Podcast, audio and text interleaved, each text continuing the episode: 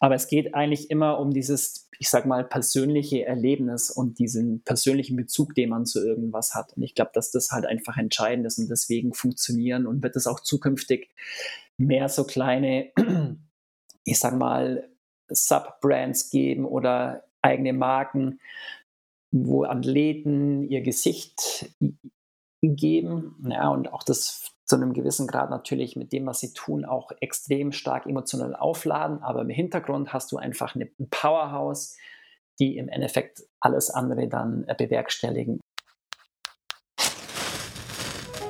Willkommen am Desire Lines Lagerfeuer, unserem Ort für Bergsport, Lebenswege und Geschichten. Gemeinsam mit unserem Team möchten wir dich mitnehmen auf diese Reise. Mitnehmen auf Trails, Pfade, Linien auf Karten und Kino im Kopf. Wir möchten dich inspirieren, Gedanken teilen und Menschen vorstellen, mit denen uns eine innere Haltung verbindet. Mach es dir gemütlich und nimm Platz am Desire Lines Lagerfeuer. Christian Wanders Schaffen begleitet mich schon seit längerem. Immer wieder inspirieren mich Artikel in seinem Online-Magazin Outwill, das er gemeinsam mit der Journalistin Katharina Kästler unterhält. Schon zu meinen Magazinzeiten war Outwill der Beweis, dass ein hochwertiges Online-Outdoor-Magazin möglich ist. Und das mit einem sehr breit gefächerten und eher lifestyleigen Ansatz. Wir unterhalten uns über das Portfolio und Passion-Projekt Outwill, seine Tätigkeit als Markenentwickler und Berater in der Outdoor-Branche und wie sich Marken mit den Geschichten ihrer KundInnen weiterentwickeln können und vielleicht gerade auch dadurch erst relevant bleiben. Zum Abschluss nehmen wir noch einen kleinen Exkurs zur Creator Economy und unsere Vorhersage für deren Einfluss auf die Outdoor-Sportbranche. Für mich war der Podcast ein willkommener Anlass, endlich einmal länger und tiefgehender mit Christian zu sprechen. Ein Ansatz, der ihn auch bei Outwill antreibt. Danke für die Zeit und willkommen am Desirelines Lagerfeuer, Christian Wander. Christian, schön, dass es klappt. Ähm, danke schon mal für die Zeit, die du dir nimmst. Es ist so in unserem Podcast, wir machen immer das Bild von einem Lagerfeuer auf. Das heißt, die Vorstellung ist, wir zwei wollen irgendwie den Tag gemeinsam am Berg, lassen den jetzt am Lagerfeuer ausklingen und ich frage dich, wer du bist und was du machst. Was antwortest du da? Ja, ich bin der Christian, bin leidenschaftlicher Radlfahrer und Bergmensch. Ähm, Winter viel auf Skitouren unterwegs und auf Langlaufski und im Sommer eigentlich ganz viel auf zwei Rädern, Mountainbike, Gravelbike und zwischendurch auch zu Fuß, weil das die Familie oder vor allem meine Frau auch gern macht. Genau, das bin ich. Okay. Ähm, dann lass uns vielleicht mal neben dem, was du so privat und was du so am Berg machst, auch nochmal reinschauen, was du beruflich machst, weil das ist so der, der erste Anknüpfungspunkt, den ich tatsächlich mit dir hatte, ist das, boah, das ist mittlerweile echt schon sehr, sehr viele Jahre her. Irgendwie habe ich das Gefühl, da bin ich über Outwill ähm, gestolpert. Da war ich noch ähm, damals beim Magazin und fand es unglaublich gut und inspirierend. Ähm, einerseits wie ihr oder wie du den, den Blog optisch aufgebaut hast. Ähm, also, dass es einfach einen extrem ästhetischen Anspruch hat ähm, und dann so diese Vielfalt der Themen ähm, und auch die ja sehr, sehr angenehme Erzählweise, ähm, die da drin vorkommt. Ähm, genauso magst du da vielleicht so ein bisschen was dazu erzählen, was das, was vielleicht auch neben Outwill so das Berufliche ist. Ähm, und dann schauen wir uns vielleicht wirklich ähm, Outwill nochmal näher an. Genau, also mein äh, Background ist tatsächlich die Outdoor- und Action-Sports-Industrie seit fast 20 Jahren. Ich habe auf Agenturseite gearbeitet, im Kommunikationsbereich und dann ganz, ganz lang auf Industrieseite für unterschiedliche Outdoor-Unternehmen vor allem auch, aber auch Surf und habe da das internationale Marketing meistens geleitet und bin dadurch natürlich auch stark mit dem ganzen Thema Storytelling ähm, in Kontakt gekommen und gerade so die letzten, ich sage jetzt mal, gut zehn Jahre haben sich auch natürlich die ganzen Marken ganz vehement auf dieses Thema Markendarstellung durch Erzählen von Geschichten konzentriert, möglichst authentisch. Und das fand ich immer sehr, sehr spannend.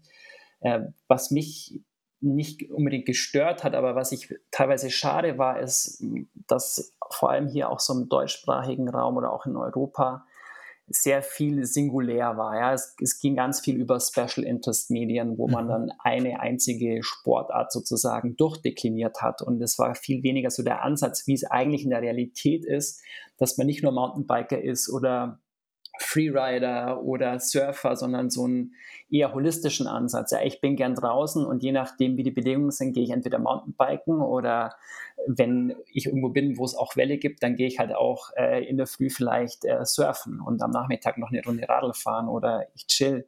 Und ähm, das gab es eigentlich ganz wenig. Also ich kannte eigentlich nur das Free Fleet aus Norwegen, weil ich hatte auch mal eine längere Zeit für ein norwegisches Unternehmen gearbeitet und mhm. war da auch viel in Norwegen.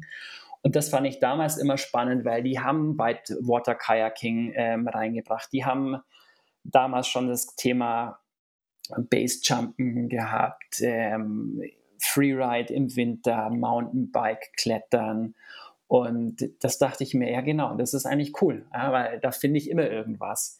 Und das war für mich so ein Punkt, als ich dann auch mir Gedanken gemacht habe, wo geht es eigentlich für mich selber hin? Gehe ich äh, zum nächsten Unternehmen oder mache ich tatsächlich mal selber was? Und früher war es mein Traum, einen Mountainbike und äh, Snowboard-Shop zu haben. Mhm. So weit bin ich bisher nicht gekommen. Wäre ich wahrscheinlich auch nicht mehr. Fand es auch immer spannend. Ähm, meine Touren, die ich mit dem Bike zum Beispiel gemacht habe, schon ganz früh, habe ich mir immer aufgeschrieben. Ich habe Fotos gemacht und ähm, da ist auch nicht so viel daraus, dabei rausgekommen, bis ich dann nach meinem Studium mal vier Monate in Neuseeland mit dem Rad war und zum Bergsteigen und ähm, habe damals das Ganze so ein bisschen nicht vermarktet, aber wir hatten ein paar Produktsponsoren und ähm, habe mich darüber verpflichtet, auch Dia-Vorträge zu machen. Also es war wirklich noch der, in der vordigitalen Zeit 2002, 2003. also da hatte ich auch einfach, ich glaube, 60 Filmdosen, die ich dann zweimal mhm. zurückgeschickt habe, damit nichts verloren geht. Und ähm, so kam dann auch zufällig der Kontakt zustande zu dem damaligen Chefredakteur von der Mountainbike, den habe ich in Chamonix beim abends in der Bar beim, nach dem Freeriden kennengelernt und der hat gemeint, du melde dich doch mal bei dem Reisejournalisten.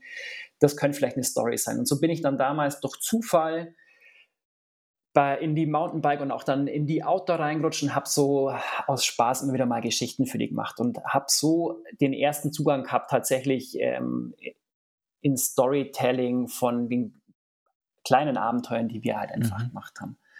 Und der Kreis hat sich dann tatsächlich geschlossen, ähm, weil es hat sich dann für mich ähm, tatsächlich die Frage gestellt, wie geht es weiter? Und ich war sehr viel unterwegs und ich habe dann die letzten zwei Jahre in meiner Festanstellung eigentlich in Amsterdam gearbeitet, hatte gleichzeitig zwei kleine Kinder und war einfach so viel abwesend, dass ich mir dann schon irgendwann mal die Frage gestellt habe, okay, ist es dann noch irgendwie richtig? Mhm. Und bin damals dann sozusagen diesem inneren Drang, mal selber was zu versuchen und auf die Beine zu stellen von null. Eigentlich habe dem Raum gegeben, habe mich ähm, selbstständig gemacht, habe im Rahmen dieser, ich sage mal, Ausprobier- und Findungsphase dann im Endeffekt Outwell gegründet als ein Element von einer, ich sage mal, größeren Vision. Mhm. Und so ging das dann eigentlich ja 2017 im März los. Also sind wir an den Start gegangen. Ähm, die Vorlaufphase waren ungefähr, ich würde mal sagen, so fünf, sechs Monate, alles in allem. Also mit Look, ähm, Entwicklung und dann auch so ein bisschen das Thema, wie wollen wir inhaltlich vorgehen. Wir waren damals sehr ambitioniert und hatten zwei Newsletter pro Woche mit jeweils zwei Geschichten. Und nach vier Wochen habe ich dann festgestellt, okay, no way, werden wir nicht durchhalten weil dann waren die vorproduzierten Geschichten aufgebraucht und ähm, wir haben, sind relativ schnell auf den harten Boden der Tatsachen mhm. gefallen. Und ich hatte eben auf der inhaltlichen Seite eigentlich fast dann von Anfang an einen super Support durch die Kathi Kestler, mhm. die auch so, ich sag mal, die journalistische Kompetenz hat, weil mein Background ist viel mehr das Thema Marke. Ich bin eigentlich BWLer. Mhm und kann wahrscheinlich für einen Laien ganz okay schreiben, aber nicht, ähm, ich sag mal, wirklich gut um auch dem Anspruch eigentlich gerecht zu werden, den wir hatten. Und das, was du vorhin auch meintest, so dieses Thema Ästhetik und eine vielleicht ein bisschen andere Art der Erzählung, wie man Geschichten erzählt, über welche Türen man reinkommt, das war von Anfang an so ein bisschen auch das Ziel, um uns auch von dem, was es schon gab, an etablierten Medien ein bisschen abzuheben. Weil es war klar von Anfang an, wir werden immer irgendwo in der Nische sein und wir werden auch quantitativ gesehen werden wir nicht, nicht riesig werden. Das mhm. Ist auch heute noch so. Also wir haben uns super entwickelt, es ist alles organisch und ähm, trotzdem sind wir natürlich relativ klein, aber haben, glaube ich, unsere Nische gefunden und haben auch, ich sage mal, eine, eine Community an, an Leuten, die das, wie wir die Sachen machen, auch cool finden und äh, das auch schön finden. Und vielleicht auch noch dazu, mir war natürlich klar, weil ich komme aus der, aus, ich sag mal, aus diesem Umfeld, dass man mit digitalen Produkten, so wie wir das aufgesetzt haben, kein Geld verdienen kann. Das mhm. ist unmöglich. Also man kann da ein bisschen Geld verdienen, um, ich sag mal, die laufenden Kosten zu decken und ähm, das, ich sag mal, der ein oder andere Euro als, auf, als minimale Aufwandsentschädigung abfällt, aber es ist nicht so, dass ich damit irgendwie eine Familie ernähren kann. Mhm. Das heißt, auch der Grund für mich oder Beweggrund, das zu machen, war auch so ein bisschen gewisse Sachen zu testen, die es vielleicht damals noch nicht so gab, wo viele gesagt haben, nee, funktioniert nicht, das braucht niemand, weil wir auch gesagt haben, okay, das eine von der inhaltlichen ähm, Aufsetzung, wie das Magazin konzipiert ist, ist sind Outdoor-Sportarten, die wir definiert haben, was wir abdecken wollen, ganz stark getrieben dadurch, was wir einfach selber auch machen oder wo wir wissen, hey, aus unserem Netzwerk von den Freunden, da, da kommen auch gewisse Geschichten rein, ja, um es auch authentisch erzählen zu können. Und, ähm, das war wichtig. Und das andere war eben, dass man sagt, hey, wir nehmen auch noch andere Interessens- oder Lebensbereiche rein. Dieses Thema Architektur, Design, mhm. was wir jetzt stark über das Thema einfach Unterkünfte, Tiny Houses spielen, aber auch das Thema ein bisschen Food. Also ich kann auch auf einem kleinen Campingkocher, kann ich eigentlich gute Sachen kochen. Es ist nicht so, dass man dann nur eine Dose Ravioli warm machen kann. Also um so ein bisschen zu zeigen, dass eigentlich mehr möglich ist, was man vielleicht im ersten Moment äh, denkt, um dadurch auch wirklich zu inspirieren und die Leute, den Leuten so ein bisschen zu zeigen, hey, es ist auch gar nicht so schwierig oder die, die Eintrittsbarriere ist gar nicht so hoch. Und so ging dann das ganze Ding an Start und hat sich jetzt eigentlich für uns ganz gut entwickelt und funktioniert auch so ein bisschen als, ich sage mal, Showcase oder Visitenkarte, über die dann einfach andere Beratungsaufträge reinkommen. Und das ist eigentlich so meine zweite Schiene, dass ich für Marken als Markenstrategieberater arbeite. Das sind vorwiegend Marken natürlich aus dieser, ich sag mal, Outdoor-Welt, aber es war auch schon Automobilmarken dabei oder mittelständische Sockenunternehmen aus der fränkischen Seenplatte. Also es ist relativ divers, würde ich mal sagen. Aber immer mit dem, ich sag mal, Fokus auf das Thema Marke, Markenpositionierung, Markenentwicklung. Genau. Okay.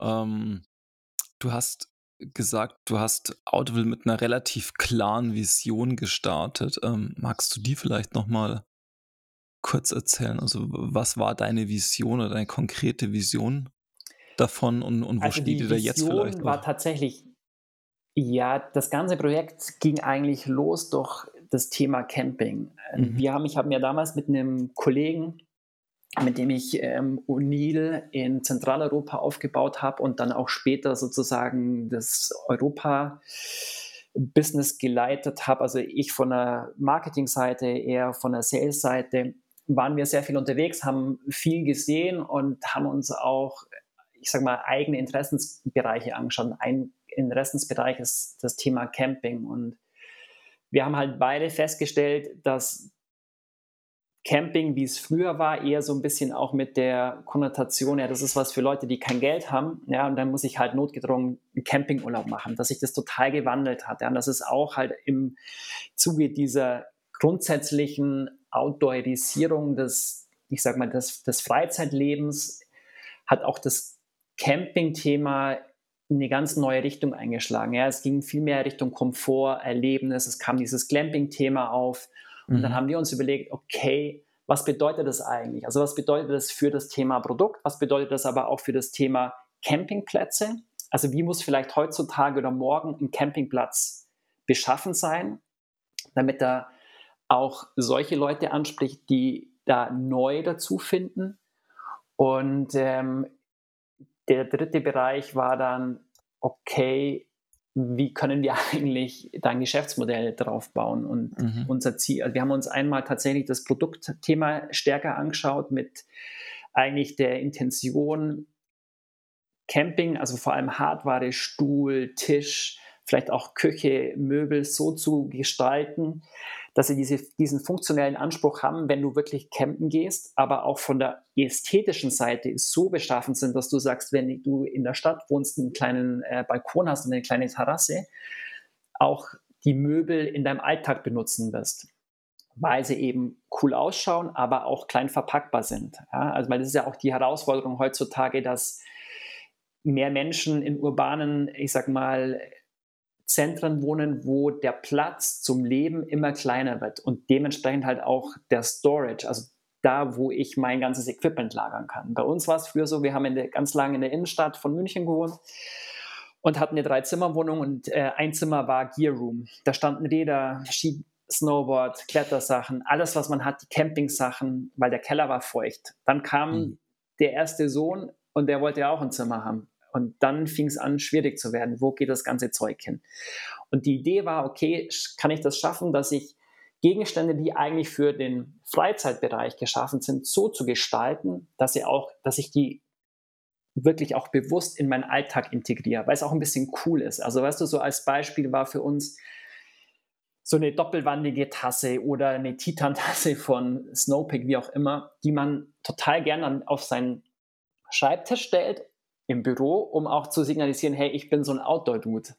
Ja, und da glaube ich immer noch dran, dass es da Potenzial gibt. Man sieht auch so ein bisschen, dass so die, also die Entwicklung geht in die Richtung. Wir haben da vor acht Jahren angefangen. Also wir waren da, glaube ich, auch so ein bisschen der Zeit voraus. Auch dieses Tiny House-Thema hat eine große Rolle gespielt. Also ich habe auch ein, ein Campingplatzkonzept zum Beispiel entwickelt, wo ich eben so Elemente, ich war viel mit Zelt und auch mit Rad unterwegs und zum Beispiel, was ich in Neuseeland total cool fand, dass du auf vielen Campingplätzen hattest du ein Kochhaus. Ja? Da gab es mhm. eine Küche, da gab es Stuhltisch. Das heißt, wenn du den ganzen Tag irgendwie auf dem Rad warst, du bist vielleicht total nass gewesen, weil es geschifft hat, musstest dich nicht in deine kleine Abside vom Zelt verkriechen und da noch was ko kochen, sondern du konntest einfach mit deinem Zeug dahin gehen, hattest Platz, es war trocken und es war auch einfach ein super Ort, um andere Leute ganz entspannt zu treffen und kennenzulernen. Entweder ist ein Gespräch entstanden oder halt auch nicht. Aber es gab zumindest diese Option. Und das war für mich so ein Element, wo ich gesagt habe, das, ist, das spielt eigentlich so eine tragende Rolle für mich in so einem neuen, ich sag mal, Campingplatzkonzept. Und ähm, so ging das, ich sag mal, weiter. Und so das Herzstück war eigentlich zu sagen, hey, wie schaffe ich eigentlich so eine, eine Art Plattform, wo ich eben zum einen so Produkte finde, wo ich, also kuratiert, wo ich auch coole Campingplätze finde. Also cool im Sinn von, die wir cool finden, weil sie möglichst naturnah sind. Das heißt, du hast das Gefühl, du, du campst in der Natur, aber hast trotzdem den Komfort, ich sag mal, von einem Waschhaus und von einer gewissen Infrastruktur, weil auch das Thema Wildcampen natürlich in Europa so gut wie nicht möglich oder erlaubt ist. Aber eigentlich das das Thema ist, was die Leute ja schon irgendwie so herbeisehnen, naturnah, ein bisschen Abenteuergefühl, aber kontrolliert. Mhm. Und da mussten wir dann feststellen, als wir auch mit ähm, gewissen, ich sag mal, Campingplatzbetreibern gesprochen haben, wie sie dazu stehen, ob sie das gut finden. Und da kam halt dann auch so, kam Feedback, ja, finden wir super, wenn es sowas gibt, ja, wo, wo man diese Campingplätze porträtiert, wo du auch eine Buchungs- oder Reservierungsfunktion hast. Aber bei uns scheitert es zum Beispiel schon daran, dass wir keine stabile Internetverbindung haben. Mhm. Also wie gesagt, das ist schon jetzt sieben, fast acht Jahre her. Und da haben wir dann festgestellt, okay, wir müssen eigentlich, müssen wir dann noch einen anderen ein anderes Fass aufmachen, also auch dann irgendwie systemische äh, Beratung machen, äh, entwickeln. Und das Ding ist so groß geworden, dass wir dann irgendwann gesagt haben, boah, krass. Und mit dem ich das angefangen habe, der Andreas, der ist dann aus dem Projekt wieder raus. Und ich habe aber gesagt, boah, ich habe jetzt da ein Jahr Zeit reingesteckt. Ich kann es jetzt nicht einfach so aufgeben, ohne dass ich ein konkretes Ergebnis habe. Und habe dann mhm. gesagt, okay, ich nehme mir den vermeintlich kleinsten Bereich, und das war eben so ein ein digitales Outdoor-Magazin eigentlich begleitend für die ganzen Plätze auch, ja, wo man sagt, hey, was kann ich denn eigentlich ähm, um so einen Campingplatz rum machen? Äh, was gibt es für Touren? Wo kann ich äh, lokal gute Lebensmittel einkaufen? Wo kann ich gut essen gehen? Wo kriege ich einen guten Kaffee? Ähm, das habe ich dann genommen, habe praktisch aus dieser Anfangsidee, habe dann daraus eigentlich so eine Art ja, digitales ähm, Outdoor-Magazin-Konzept entwickelt und habe das dann an den Start gebracht, weil ich dachte, es ist easy. Ähm, war aber dann doch nicht so easy, muss ich ehrlich sagen. Und so ist das Ganze entstanden, genau. Und die Vision eben von Outwill ist schon so ein bisschen im Endeffekt Leute, die ähnlich ticken, zusammenzubringen und denen einfach Sachen zu zeigen, ja, die es draußen so gibt. Weil wissen wir alle, in dieser digitalen Welt ist so viel Content unterwegs und es wird, finde ich, immer schwieriger für einen selber, das Passende und Richtige zu finden, also sprich zu filtern. Ja? Und das, das erfordert auch so viel Zeitaufwand und auch eigenes Wissen, was man möchte, dass ganz viele einfach aussteigen. Und da war so ein bisschen, das ist so, ich sage mal wahrscheinlich die, die Vision, auf eine gewisse Art und Weise ein bisschen eine Hilfestellung ja, zu, zu leisten. Mhm. Zu sagen, hey,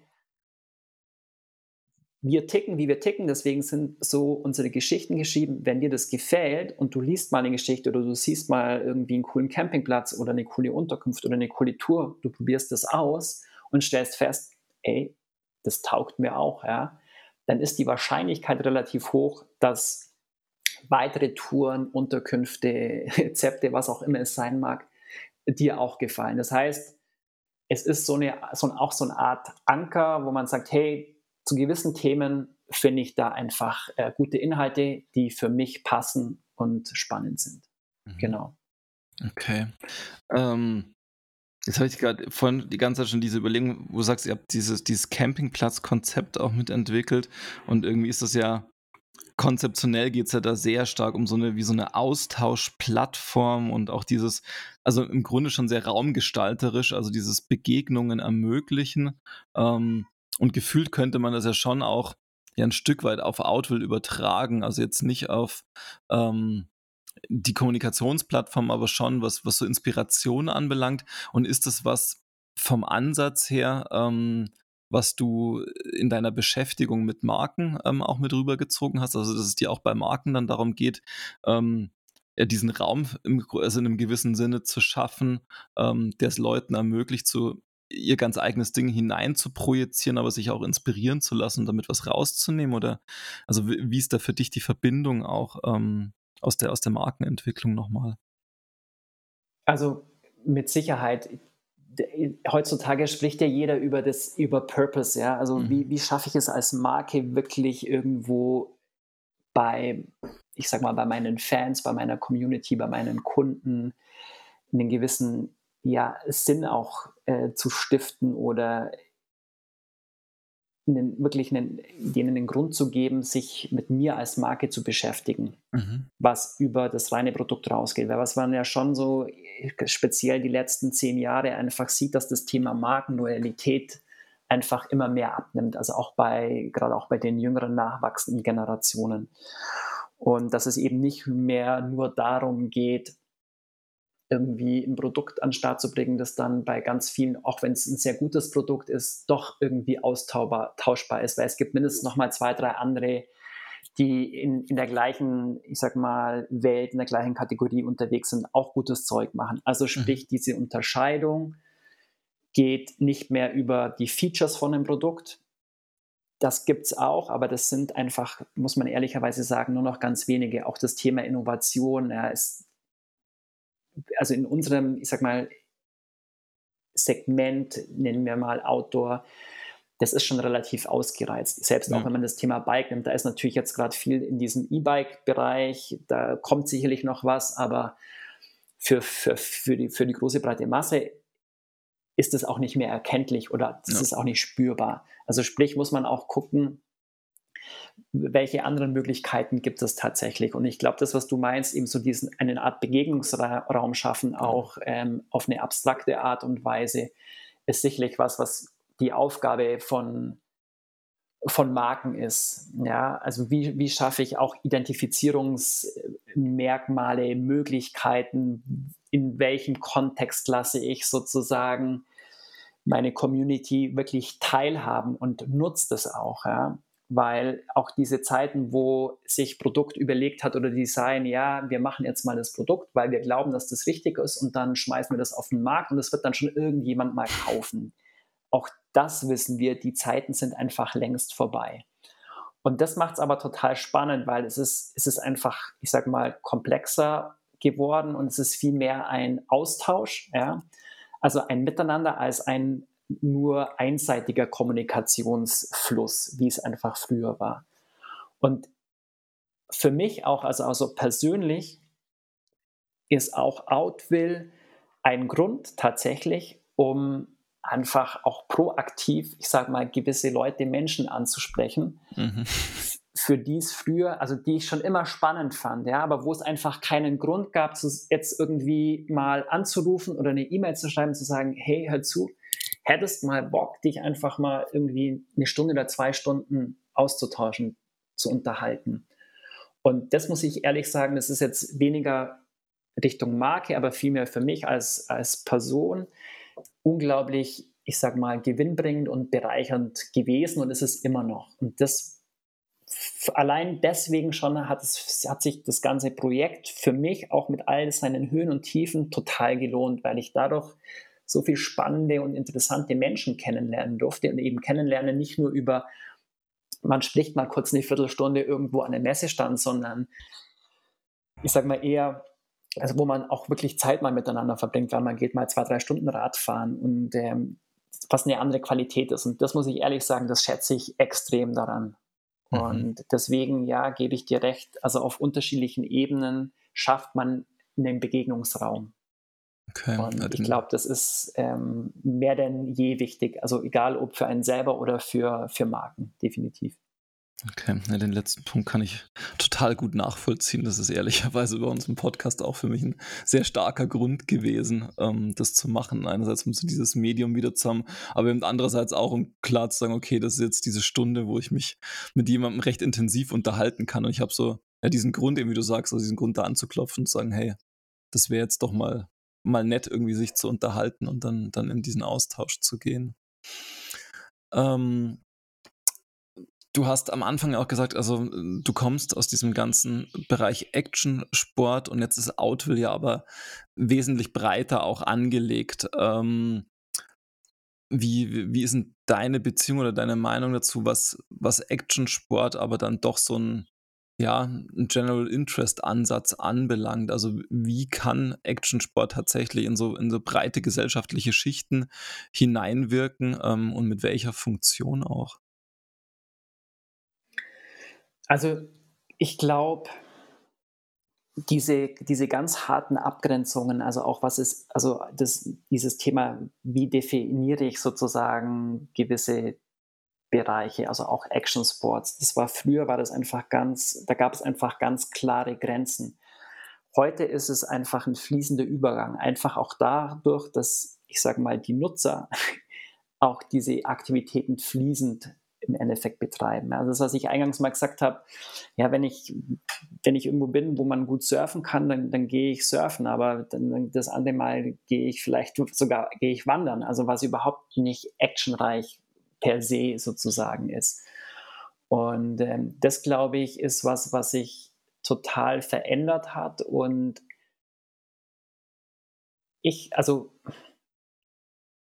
da würde ich das würde ich auch gar nicht so stark festmachen, sondern was ich glaube, ob das jetzt Action Sports ist oder nicht, die Funktion, die einfach Be Bewegung an sich erfüllen kann, ja, und vor allem auch draußen, ist, dass es Leute raus an die frische Luft bringt, dass es da die Leute dazu bringt, sich zu bewegen. Es ist völlig egal, ob das mit einem Skateboard ist oder ähm, mit einem Snowboard oder mit einem Ski oder mit einem Langlaufski oder mit einem Mountainbike oder mit einem Dirtbike. Also ich glaube, dass es einfach eine Möglichkeit ist. Also es schafft auch einen gewissen Raum, mhm. ja, wie man kann man sagen, Raum für Begegnung, für Austausch, ähm, Raum für Bewegung ähm, mit Gleichgesinnten, mit Freunden oder für sich selber. Und wir haben gerade hier bei uns im Ort ein Skatepark Pumptrack ähm, Projekt am Laufen. Das ist von, von Jugendlichen initiiert worden und dann auch wirklich von den ganzen Kindern. Die haben eine Unterschriftenaktion gestartet, was, was ich phänomenal fand. Und es war eben so, dass der Gemeinderat das sehr, sehr skeptisch gesehen hat und vor allem auch die anderen Vereine. Also wir sind hier in Oberbayern, wo, wo auch so sehr traditionell das Thema auch Trachtler und dann hast du Schützen und so weiter. Und die konnten damit eigentlich gar nichts anfangen. Wieso soll man jetzt Geld ausgeben für was, was man nicht braucht? Das kann man doch besser eigentlich den Vereinen geben, die sowieso schon ganz lange irgendwie sich um das Fre die Freizeitgestaltung des örtlichen Lebens kümmern. Und da war es interessant, weil wir haben dann eine Arbeitsgruppe gegründet und haben auch zum einen die Argumentation auch ein bisschen, ich sag mal, anders aufgebaut, zu sagen, das, was wir da machen, da geht es nicht nur um eine reine Sportstätte, sondern es wird mit Sicherheit wird's einfach eine Begegnungsstätte. Ja, mhm. Es ist einfach ein ergänzendes Angebot, wo man sich bewegen kann, wo man auch die Kinder und Jugendlichen mal, ich sag mal, von irgendeiner Konsole wegbekommt oder auch vom Handy. Und es wird aber garantiert auch ein Ort sein, wo auch, ähm, ich sag mal, dann die Eltern oder die Erwachsenen sich treffen werden, weil sie vielleicht die Kinder hinbringen oder abholen oder weil sie selber fahren gehen. Und ähm, das, glaube ich, ist, finde ich, also ich sehe es einfach so als Anlass und Möglichkeit, ähm, was mit Leuten zu machen, zu erleben, mit denen man Bock hat, die Zeit zu verbringen. Oder aber halt auch natürlich neue kennenzulernen. Mhm. Okay. Das ist für um, ähm. mich eigentlich die Funktion. Wo wir gerade so beim neue Leute kennenlernen sind und du hast vorhin schon gesagt, dass du über Outfill ähm, sehr, sehr spannende Begegnungen schon hattest. Was, was sind denn so deine Highlights für dich aus den letzten Jahren auch? Also sicherlich ein Highlight ähm, sind die Malojas, also der Peter Räuber und auch mhm. der Klaus Haas, weil ich Maloja seit Tag 1 verfolge, was die machen und wie sie auch das Thema Marke, Markenaufbau angegangen sind. Und das fand ich immer, das war zur damaligen Zeit war das wirklich, ich sage mal, total außergewöhnlich und außer der Norm. Dieses persönliche, mhm. sehr emotionale, also auch von der ganzen Bildsprache, im Endeffekt dieses Kameraderie-Thema, das, was heute eigentlich alle, also nicht alle, aber ganz viele Marken spielen, ja, das haben die schon vor über 15 Jahren gemacht und haben sich dadurch, finde ich, ganz stark unterschieden, also aus einer Markenperspektive. Klar, die Klamotten, die waren auch ganz anders. Ich meine, das war natürlich auch total erfrischend. Und das fand ich schon super spannend. Und ähm, es hat sich aber nie, es gab nie irgendwie einen Grund, den, den Peter irgendwie zu kontaktieren. Und es kam aber dann tatsächlich irgendwie über Outwill und den, den Andi Mittag, der da das Marketing macht. Und dann haben die doch gesagt, hey, komm doch einfach mal zu uns nach Bach und dann ratsch mal. Und das haben wir dann gemacht. Dann war ich einen Tag lang in Bach und das war total cool und spannend, weil man halt auch ganz schnell irgendwie Gemeinsamkeiten entdeckt hat und dann sind wir Radl fahren gegangen. Das war sicherlich für mich persönlich ein Highlight. Ein anderes Highlight äh, war die Tamara Lunger, die ich einfach als unglaublich spannende Persönlichkeit ähm, einschätze, weil sie auch so so extrem ist in dem, wie sie als Mensch ist und in dem, was sie macht, aber auch total inspirierend. Also fand ich auch sehr, sehr spannend. Genau, das sind die zwei, die mir jetzt so ganz spontan einfallen, weil es waren so viele. Mhm. Aber die sind tatsächlich, die sind mir so äh, hängen geblieben. Okay, cool. Aber auch, weil einfach, weil ich da, weil da Zeit war, ja, da, da gab es Zeit. Ähm, ich habe die Tamara zweimal getroffen, einmal in Südtirol, auf auf einer Wanderung und dann haben wir uns nochmal in München getroffen, nochmal länger. Das hat auch, glaube ich, damit zu tun, wie viel Zeit du verbringen kannst mit jemandem, weil das dir auch ermöglicht, irgendwie das Gespräch auf, auf eine andere Ebene zu bringen. Mhm. Was in so meistens in einer halben Stunde oder Stunde, wenn du sagst, ja, wir machen jetzt ein Interview oder so, einfach nicht möglich ist. Ja. Okay. Ähm, was mich tatsächlich noch interessieren würde, ähm, weil du hast ja auch gesagt, okay, also damit, also mit Outwell jetzt wirklich Geld zu verdienen, ähm, ist eher schwierig. Es ist für dich so eine Art ja, Portfolio auf der einen Seite, andererseits vielleicht auch so ein bisschen das Intro. Ähm, ich beobachte die letzten Jahre, ähm, dass gerade in dem, ja, in so einem allgemeineren Outdoor-Bereich, sowohl was Magazine, ähm, aber auch Online-Magazine anbelangt, ähm, es immer mehr wird, dass die eine Funktion von so einer Art ja, Kampagnenträger ähm, übernehmen. Also so als vielleicht europäisches Beispiel ähm, ähm, The Pill Magazine aus Italien, die ja zum Teil für größere Outdoor-Konzerne ähm, ja so einen Teil des Campaignings auch übernehmen und das dann als ja als Verlängerung im Magazin auch bringen, also im Grunde eine Art Agentur hinten angeschlossen haben. Ähm, ich würde jetzt behaupten, ähm, im Bike-Bereich die Jungs vom Enduro-Magazin ähm, aus der Nähe von Stuttgart ähm, arbeiten ganz mhm. ähnlich. Wie ist das bei euch? Also habt ihr einen ähnlichen Ansatz, also auch quasi wirklich so, so Campaigning ähm, für, für Brands mitzuentwickeln ähm, und dann Outfill auch als als eine Form der Distribution anzubieten oder wie funktioniert das bei euch? Also definitiv, so, so könnte man es äh, konzeptionell tatsächlich bezeichnen. Ähm, ich muss allerdings sagen, dass wir oder ich den Schritt nie so in, in der Konsequenz gegangen bin, weil ich, ich wollte nie wirklich eine, eine Agentur sozusagen mhm. gründen. Ähm, aber vom Funktionsprinzip ist es tatsächlich ähnlich. Ähm, ich glaube, bei uns ist es ein bisschen so, wir, wir könnten es sicherlich leisten, auch mit dem Netzwerk, das wir haben, also ob das jetzt Fotografen, Filmer sind oder auch, ich sag mal, auf der textlichen, konzeptionellen Ebene.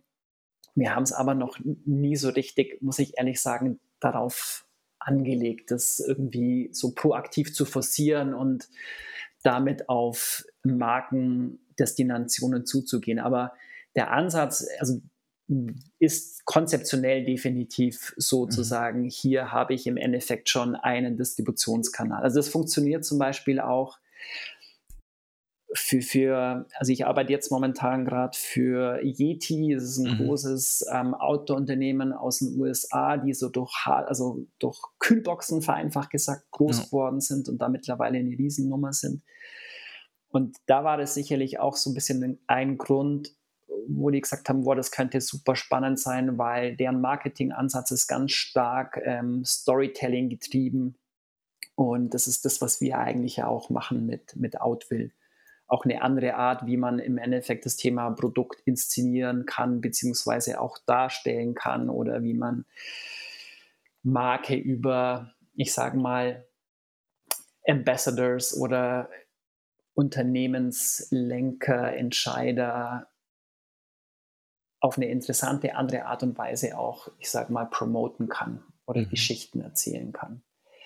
Die, die andere Sache ist sicherlich noch, das hatte ich vorhin vergessen, führt kurz weg, aber das eine ist natürlich, dass es wie so eine Art Portfolio-Visitenkarte funktioniert, aber was mir auch wichtig war, ist zu sagen, weil wir natürlich auch davon abhängig sind, gute Geschichten zu kriegen, die wir auch nicht selber produzieren. Mhm und dass es ein Mehrwert ist für Fotografen zu sagen, hey, cool, hier veröffentliche auch eine Geschichte.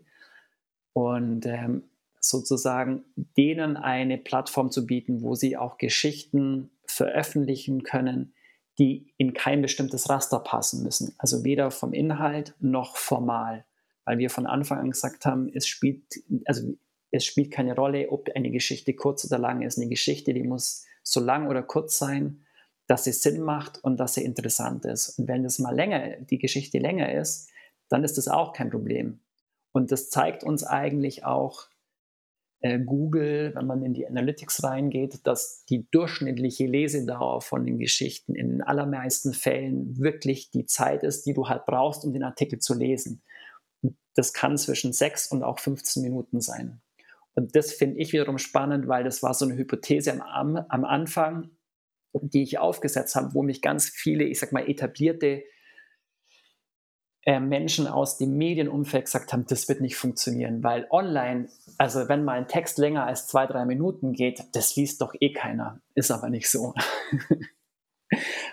Und ähm, genau, das, das war eigentlich ganz spannend. Aber um den Bogen wieder zu schließen, ja, ich, da kann ich nur zustimmen. Ich glaube, dass das auch der Punkt ist, der es dann auch spannend macht, tatsächlich für Unternehmen mit gewissen Partnern zusammenzuarbeiten, weil die zum einen natürlich die Leserschaft und die Community verstehen und auch wissen über welche Themen, über welche, ich sage mal, Angles man ähm, die Leute gut erreicht und wo sie dann auch, ähm, ich sage mal, das Interesse finden und das von Anfang an in die Kampagnenkonzeption einfließen zu lassen, ich glaube, dass das einfach ähm, sehr effektiv ist und mhm. auch effizient. Also, also ist auch mein Gefühl mittlerweile, vor allem habe ich immer das Gefühl, dass eine, eine Company sich halt auch schwer tut, irgendwann die eigene Marke ähm, in sehr, sehr viele verschiedene ähm, Zielgruppen und am Schluss Persona wirklich zu übersetzen. Das funktioniert für eine gewisse Anzahl ganz gut, ähm, aber irgendwann ist dem, glaube ich, auch eine Grenze gesetzt und man bekommt diese Übersetzungsleistung nicht mehr so richtig gut hin. Und das ist, glaube ich, der Moment, der für viele Brands schon schwierig ist, ähm, das ein Stück weit vielleicht auch aus der Hand zu geben, diese, diese Deutungshoheit. Ähm, aber ich glaube, dass da ein sehr, sehr großer Charme drin liegt, ähm, weil die Marke dadurch einfach ja ein Stück weit vielleicht auch sich dynamischer nochmal entwickeln kann, ähm, indem die, die Deutungshoheit über die eigene Marke nicht nur bei der Brand liegt, sondern das ein Stück weit größer gefasst ist, eben in Richtung Community tatsächlich auch. Ja, ich glaube, es, es hilft einfach ein bisschen, ich sag mal, eine, eine gewisse, die, die Vielfalt vielleicht ein bisschen ähm, zu vergrößern ja, und auch eine, eine andere Sicht auf die Marke ähm, und auch, ich sag mal, die Markenwelt reinzubringen.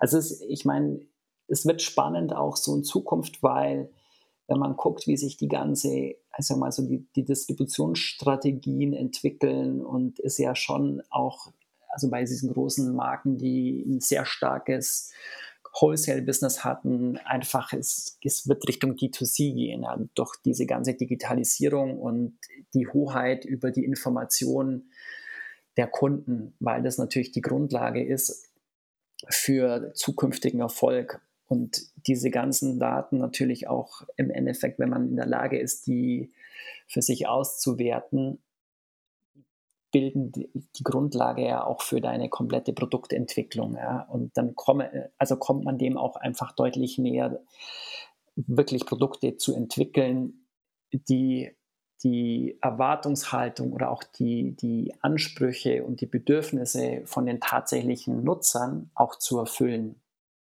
Und ähm, das ist schon spannend, also das, da, da, bin ich mal tatsächlich gespannt, weil da gibt es zwei so Bewegungen. Also das eine ist wirklich immer noch mehr Kontrolle und alles kommt aus einer Hand. Also zum Beispiel bei Yeti ist es so, die haben jetzt, eine, die bauen seit gut einem Jahr, eineinhalb Jahren eigentlich wie eine Art interne Agent, Kreativagentur auf. Das heißt, es kommt alles von, von in-house.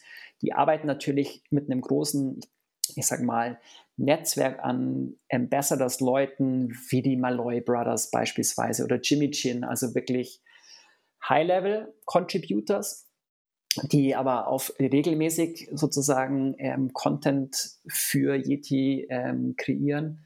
Aber es geht schon ganz stark um das Thema Kontrolle. Und ich glaube, da ist halt die Herausforderung, das, was du vorhin meintest, dass man dann nicht zu stark in so einem Korridor drin ist, sondern da immer noch die, ich sage mal, die Neugierde behält, auch nach links und nach rechts zu schauen. Und da kann es schon hilfreich sein, wenn man einfach immer wieder auch mit, mit Leuten von außerhalb zusammenarbeitet, die einfach einen anderen Blick auf die Dinge bringen. Und vielleicht auch teilweise halt sehr nah an der Community sind, weil sie aus der Community rauskommen. Also mhm. es, es ist spannend.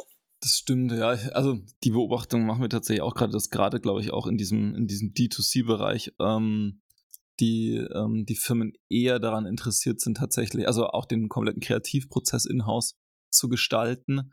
Ähm, wo ich halt bei diesem ganzen, also bei dem D2C-Thema gespannt bin, ähm, also gerade auch im, im Action-Sport-Bereich, inwiefern dort Persönlichkeiten ähm, eine noch größere Rolle spielen werden, weil momentan ist es ja schon sehr stark auf, auf Brand-Ebene.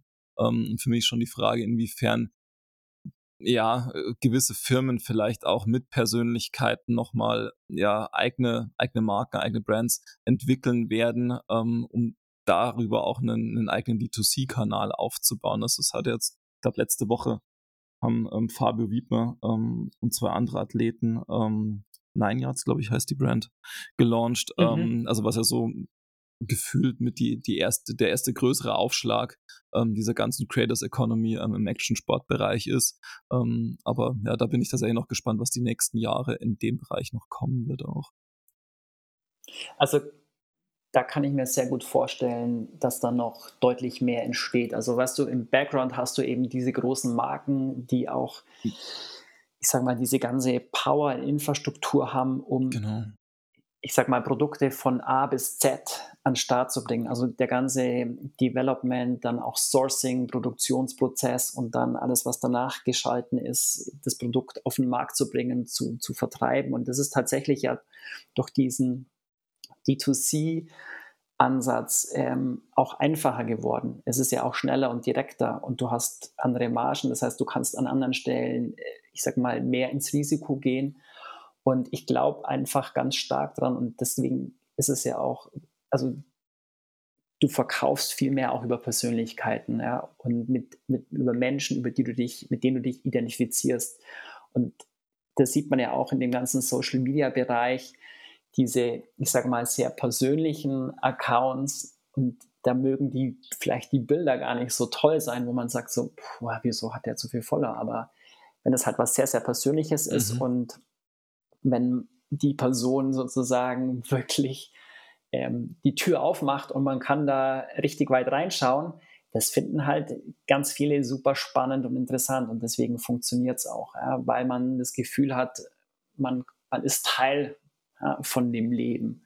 Mhm. Und ich glaube, dass es da einfach auch so eine Art Übersetzung gibt. Also nicht umsonst gibt es schon immer dieses Thema Sportsmarketing, ja, also Marken, die Athleten haben oder Ambassador, das muss ja gar nicht immer unbedingt äh, so aus so einer Performance-Komponente kommen. Aber wir, wir haben das früher auch mal, als ich, als ich bei einer Marke mal an, also dann angefangen habe, das übernommen habe und die hatten ein unglaublich äh, großes Team an Leuten, die einfach Produkte bekommen haben, manche noch ein bisschen Geld und ich mich dann gefragt habe, okay, und wieso arbeiten wir mit so vielen Leuten? Also das, wir können ja gar nicht irgendwie eng zusammenarbeiten, dass es für beide Seiten irgendwie ähm, was bringt und auch irgendwie Spaß macht. Um sich dann zu überlegen, ja, welche Funktion haben denn solche Ambassadors oder Athleten? Und im Endeffekt sind die halt das Bindeglied zwischen einer Marke ja. und nennen wir es jetzt einfach mal Community, ja, den Leuten, die auch irgendwie einen Sport machen oder die auch irgendwie gern kochen oder was es auch immer sein mag. Und das macht das Ganze einfach persönlich. Also es ist eine Möglichkeit, eine an sich, ich sag mal, anonym abstrakte Marke irgendwie persönlich zu machen, weil ich eine Identifikationsmöglichkeit habe mit einer echten Person. Und diese Funktion können ja alle möglichen erfüllen, also auch Mitarbeiter. Also so sehe ich das zumindest heutzutage. Mhm. Deswegen darf man das auch gar nicht so unterschätzen. Aber es geht eigentlich immer um dieses ich sag mal, persönliche Erlebnis und diesen persönlichen Bezug, den man zu irgendwas hat. Und ich glaube, dass das halt einfach entscheidend ist und deswegen funktionieren und wird es auch zukünftig mehr so kleine, ich sag mal, Subbrands geben oder eigene Marken, wo Athleten ihr Gesicht geben ja, und auch das zu einem gewissen Grad natürlich mit dem, was sie tun, auch extrem stark emotional aufladen. Aber im Hintergrund hast du einfach ein Powerhouse, die im Endeffekt alles andere dann äh, bewerkstelligen. Und das ist heutzutage nicht mehr so easy, äh, selber, ich sag mal, eine Marke von null aufzubauen. Wenn du dich auch um das, was dahinter, äh, was das eigentliche Business kreiert, kümmern musst. Und deswegen glaube ich, dass, dass, ähm, dass wir das vermehrt sehen werden in Zukunft. Ja. Okay, dann lass uns zum Abschluss ähm, nochmal kurz den Bogen spannen, weil es thematisch irgendwie ganz gut passt. Dann sagst du, diese die Identifikation mit Persönlichkeiten. Ähm, und das hat, also da schlägt für mich gerade zumindest gedanklich diesen Bogen ganz gut, weil ich das Gefühl habe, dass das auch diesen ganzen Ansatz, was so lokales Handwerk und Crafting irgendwie anbelangt, relativ gut erklärt irgendwie. Also dieses, ich kann den Leuten über die Schulter schauen, ich habe so ein Verständnis dafür, ich sehe auch oder kenne diese Person dazu. Das heißt, ich habe es emotional viel aufgeladener. Ähm, und du hast zu dem Thema ähm, gerade als Co-Autor, wenn ich es richtig gesehen habe, ähm, ein Buch veröffentlicht, äh, veröffentlicht. Magst du da vielleicht noch was kurz dazu was erzählen? Genau, zusammen mit den Jungs von der Makers Bible. Das ist eine Buchreihe, wo es eigentlich in erster Linie um Menschen geht. Ja? Also Menschen, die vor allem, ich sage mal, auf eine gewisse Art und Weise im kreativen, handwerklichen Bereich zu Hause sind, ähm, die auf traditionelle Art und Weise Gegenstände, Objekte herstellen, aber auch, ich sag mal, Lebensmittel und wo einfach, ich sag mal, die Wertschätzung für eine, eine hohe Qualität ähm, extrem wichtig ist. Mhm.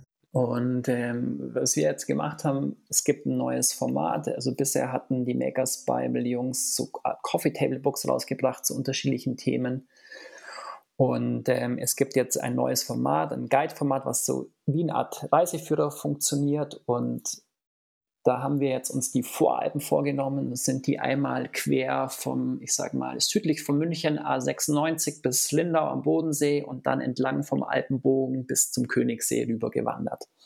Also gewandert im übertragenen Sinn und haben einfach besondere Menschen, die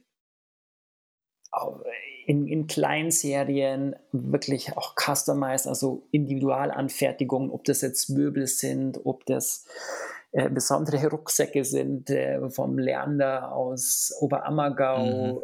ähm, Musikinstrumente, ähm, aber auch natürlich traditionell bayerisch, also noch ein Hutmacher oder jemand, der Messer oder Äxte noch von Hand schmiedet. Die Leute, die haben wir gesucht, so ein bisschen wie so Trüffelschweine und haben die zusammengebracht in einem Buch und haben das Ganze eben auch dann angereichert mit Leuten, die Gastgeber haben wir sie genannt, die unglaublich gut kochen oder die tolle Zimmer vermieten oder Ferienwohnungen.